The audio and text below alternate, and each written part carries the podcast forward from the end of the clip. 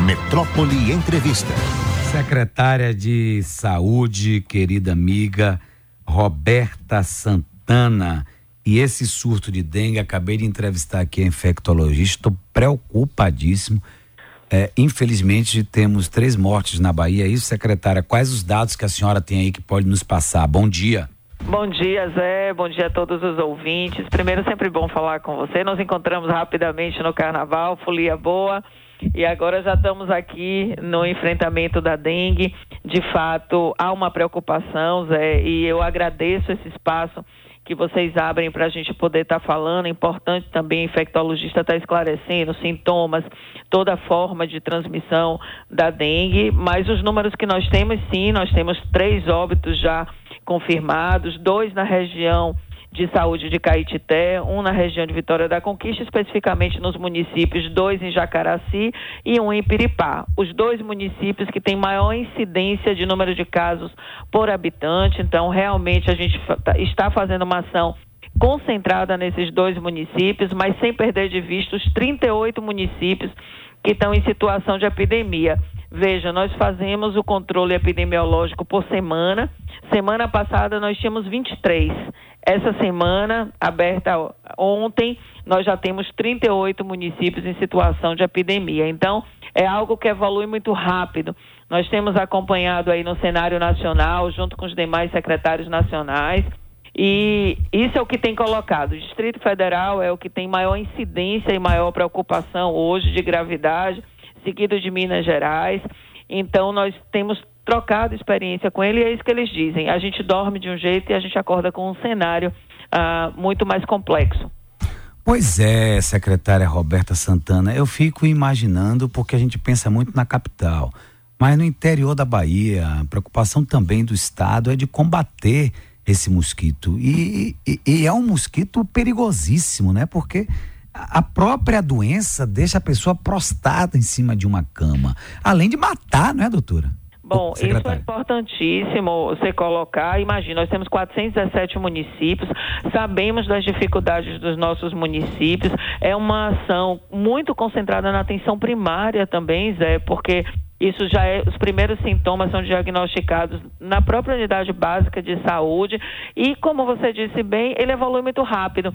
Ah, historicamente, nós trabalhamos aqui, doutor Antônio Bandeira fez uma reunião conosco no sábado, onde o governador fez a liderança e ele falava dessa preocupação. Os principais sinais de alerta, quando tem, precisa entrar com imediata hidratação desses pacientes, seja hidratação oral ou venosa por meio de soro, que a gente precisa fazer essa hidratação. Então, evolui de forma muito rápida, de três a cinco dias, você pode parecer com os sintomas, quando dá o quinto dia, você já está em estado de prostração muito grande do abdominal, quando tem, nem sempre tem efetivamente o sangramento, porque as pessoas pensam, ah, dengue hemorrágica sempre vai evidenciar. Pode ser um sangramento interno e a gente não consegue perceber. Então, efetivamente, é muito importante a observação dos sintomas. Isso é o que a gente tem chamado a atenção. Tão logo você tem sintomas, não fique em casa, não aguarda, procura a unidade básica de saúde para que a gente possa já tomar providências no sentido tanto da dor, porque também tem as medicações, cuidado com as automedicações, a gente tem alertado sobre isso. Então, a gente está muito preocupado, mas também queria aqui registrar que o governo da Bahia está preparado com um bom plano de contingência. Nós tivemos reunião com a ministra Anísia, inclusive parabenizou o trabalho da equipe da vigilância do estado da Bahia, porque realmente tem um plano consistente. E nós não estamos em situação pior, porque o ano passado já vínhamos trabalhando num forte trabalho de prevenção junto aos nossos municípios, o qual aqui eu já agradeço a todos os secretários municipais. Mandando um abração para o nosso querido diretor executivo da Rede Record, Carlos Alves, que está nos ouvindo, acompanhando atentamente a entrevista da secretária Roberta Santana e já pedindo de antemão a pauta com a, com a, a, a, secretária para os nossos programas, nossos telejornais. Aqui a pauta será atendida com certeza para falar sobre dengue e, e, outras coisas mais. Um abraço, meu querido Carlos Alves, competentíssimo diretor e amigo acima de tudo. Camila. Eu, eu agradeço e já informando que eu já vou estar numa filial numa, na Record em Itabuna, vou estar hoje 12h30, mas eu agradeço porque isso também é um trabalho que a imprensa tem nos ajudado, são informações para a saúde pública, de utilidade pública e que só uh, nos ajuda a liberação e a abertura desses espaços para a gente falar de um tema tão importante como o combate à dengue. Perfeito. Secretária, é, bom dia novamente, agora no ar, né? A gente estava conversando aqui com a médica infectologista justamente sobre a vacina contra a dengue. E aí eu queria que você explicasse para a gente como é que vai ser o método de vacinação da população. A gente começou com crianças de 10 a 11 anos, né? E posteriormente, quais serão os públicos-alvo para você contar e explicar para a gente como é que vai ser?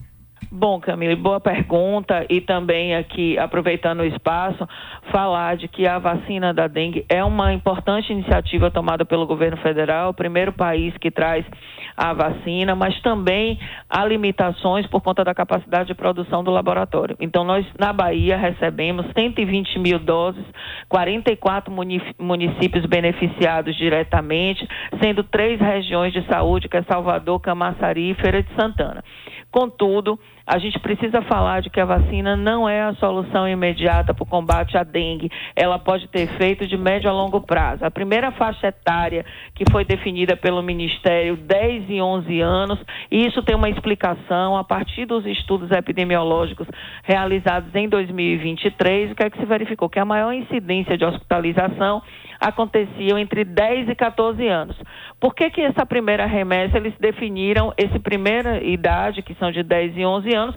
Naturalmente, a segunda remessa já será ampliada possivelmente para 12, 13, depois 13 e 14 anos, é o que os estudos hoje e o que o Ministério sinaliza de perspectiva. Lembrando que são duas doses com intervalo de 90 dias e a gente pede muito e tem orientado os municípios que cumpram a recomendação do Ministério da Saúde para que a gente não fique fique com ciclos incompletos da vacina. Por exemplo, se o município está ofertando a vacina para 14 anos e só recebeu para 10 e 11 anos, possivelmente na segunda remessa da segunda dose faltará para outra que tomou a primeira dose. E isso é muito ruim para a gente garantir o ciclo vacinal uh, e a imunização desses, dessas pessoas que foram vacinadas. Então, é um pedido que a gente faz, mas uma estratégia importante do Ministério da Saúde, mas eu preciso alertar a população de que não entre numa zona de conforto achando que essa é a solução para resolver a situação de dengue no nosso estado ou no país. Sabe uma situação que eu fico preocupado, tenho que lhe fazer essa pergunta, secretária? Eu acredito que a senhora também está preocupada com, com essa, é, é, essa situação, é dentro dos presídios.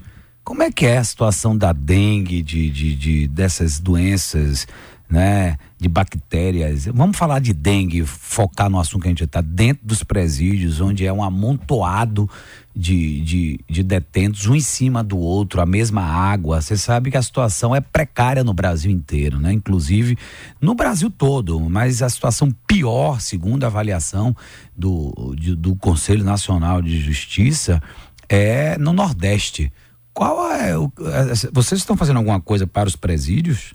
Bom, é, Zé, nós temos um trabalho intensificado das vigilâncias e que a gente precisa fazer nos espaços, que é o que a gente chama da limpeza, o cuidado, utilização de larvicidas, nesses espaços que têm potenciais é, focos para criadouro do mosquito. Então, nós temos feito sim uma parceria importante com a CEAP nos presídios para que a gente faça todo o cenário de inspeção orientado pela Vigilância Sanitária do Estado para que a gente possa garantir que nesses espaços não tenha proliferação do mosquito da dengue. Então, isso é muito importante. Uma preocupação, sem dúvida, e aí você fala de outros vírus, a gente fala do Covid dentro dos presídios, essa sim é uma preocupação muito grande, porque aí é o contato que é feito imediato. Então, é o que eu digo, a dengue é 100% prevenível. Nós podemos, numa ação simples de limpeza, cuidado residencial ou de um imóvel fechado, a gente fazer as denúncias, a gente poder alertar a gente evitar que o, a, o mosquito se desenvolva naquele lugar. Então, é muito mais uma ação humana e que está efetivamente sobre a responsabilidade de cada cidadão e também de quem efetivamente coordena ou dirige espaços, a exemplo do presídio, para garantir de que lá não seja espaço de foco de criadouro do, do mosquito. Eu queria só aproveitar fazer uma, Camille perguntou, também é, muitas perguntas sobre a questão dos idosos na vacina. Não há ainda liberação por parte da Anvisa é, estudos que liberem a vacina para idosos e nem para grávidas.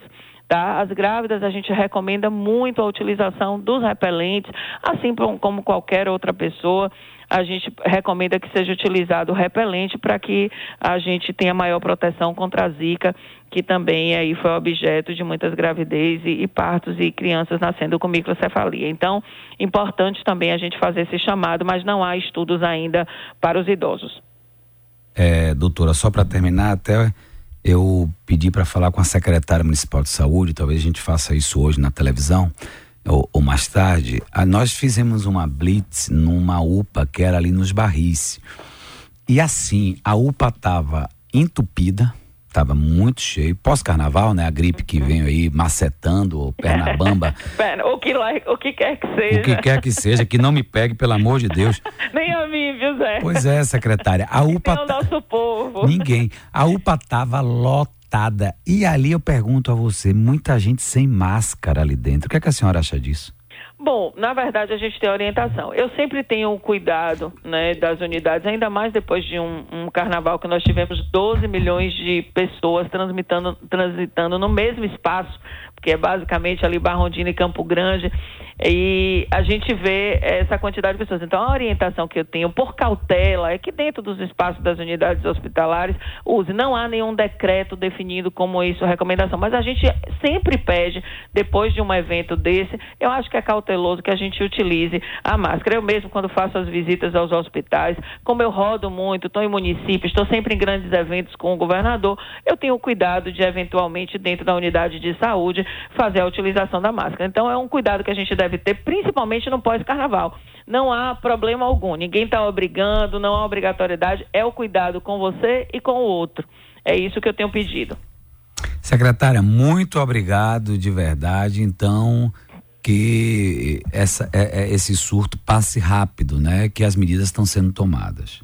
Sim, muito importante, Zé. A gente está numa ação concentrada nesses 38 municípios de apoio do governo do estado, mas em monitoramento constante com ações efetivas. Descemos com 60 corpos de, profissionais do Corpo de Bombeiros para fazer uma ação intensificada em Jacaraci em Piripá mas também estamos à disposição dos nossos municípios. A orientação do governador é a gente pegar na mão dos municípios e caminhar junto. Mas também quero registrar, muito importante o papel da atenção primária neste momento com a dengue. Então, peço a todos que intensifiquem suas ações. Um abraço grande para os agentes comunitários de endemias, que são, também são, são profissionais importantes nessa estratégia, que a gente possa vencer. Então, te agradeço o espaço mais uma vez. Pode marcar aí que a gente vai aí fazer também na televisão e poder utilizar esse tão importante espaço para divulgar essa ação importante da dengue. Valeu, doutor. Um abraço, Zé. Grande, Camille. Um abraço também. Obrigada, Valeu, secretária. secretária. Uma simpatia essa secretária, né? Aliás, as duas, né? Ana Paula Matos também.